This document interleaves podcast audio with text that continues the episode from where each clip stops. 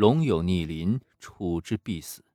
有那么句老话说得好：“不作死就不会死。”但很显然，对面挑衅的极道应该没有听说过这两句话，所以显而易见的，他们要倒霉了。面对一个被誉为活着的传说的男人，这几个臭咸鱼、烂鸟蛋，甚至连只蚂蚁都算不上。就见不死之龙一个巴掌扇出去，那几个凑到他耳边小声嘀咕了几句的雅库扎，便完成了一次空中七百二十度旋转，径直飞了出去。至于接下来那为首的家伙都被揍飞了，剩下的小弟能讨得了好吗？而且值得一提的是，那个不死之龙不愧是极道上摸爬滚打过来的，这一动手是真的下死手啊！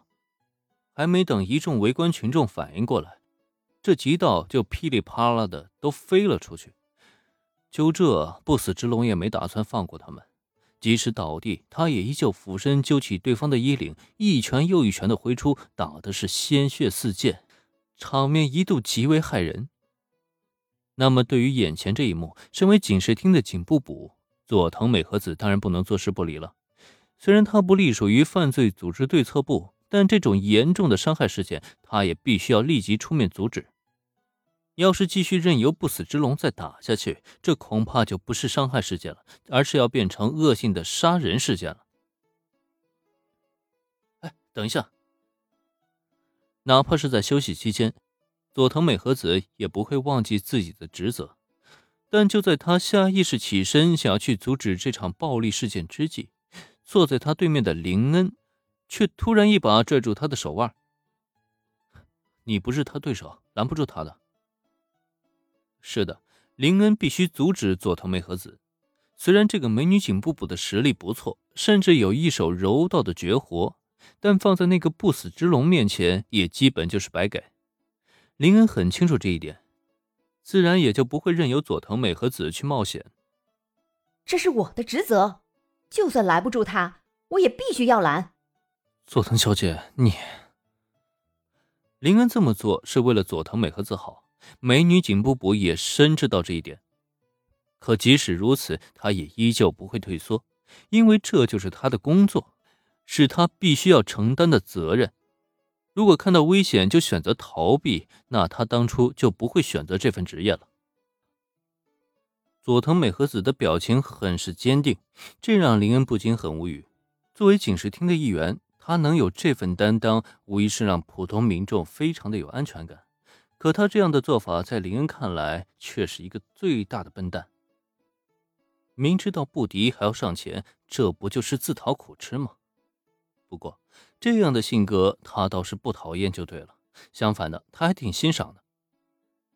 一般遇到这种情况呢，其实我更建议佐藤小姐你啊，能依靠一下身边的人，比如我。所以接下来。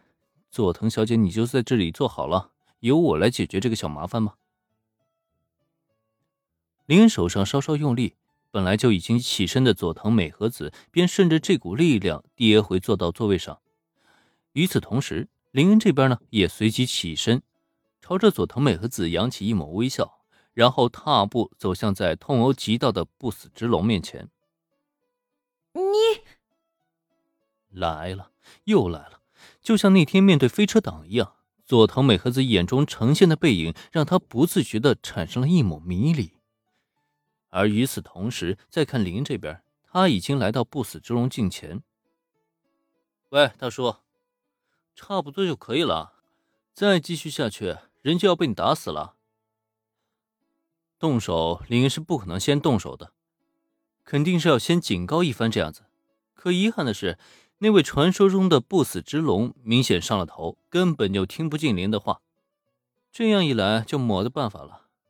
无奈之下，林也只能轻叹一口气，然后上前一把抓住对方的手臂。嗯，手臂被抓住的不死之龙下意识愣了一愣，但被怒火冲昏头脑的他，压根就顾不得林是谁，谁敢拦他，他就揍谁。因此，在下一刻。不死之龙的另一只手就挥起拳头，朝着林恩狠狠的砸来。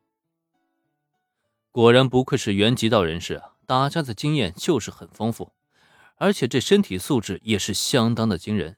明明看上去至少三十多岁了，可体能却比二十多岁的年轻小伙子还强上太多太多了。只可惜啊，他遇到的对手是林恩。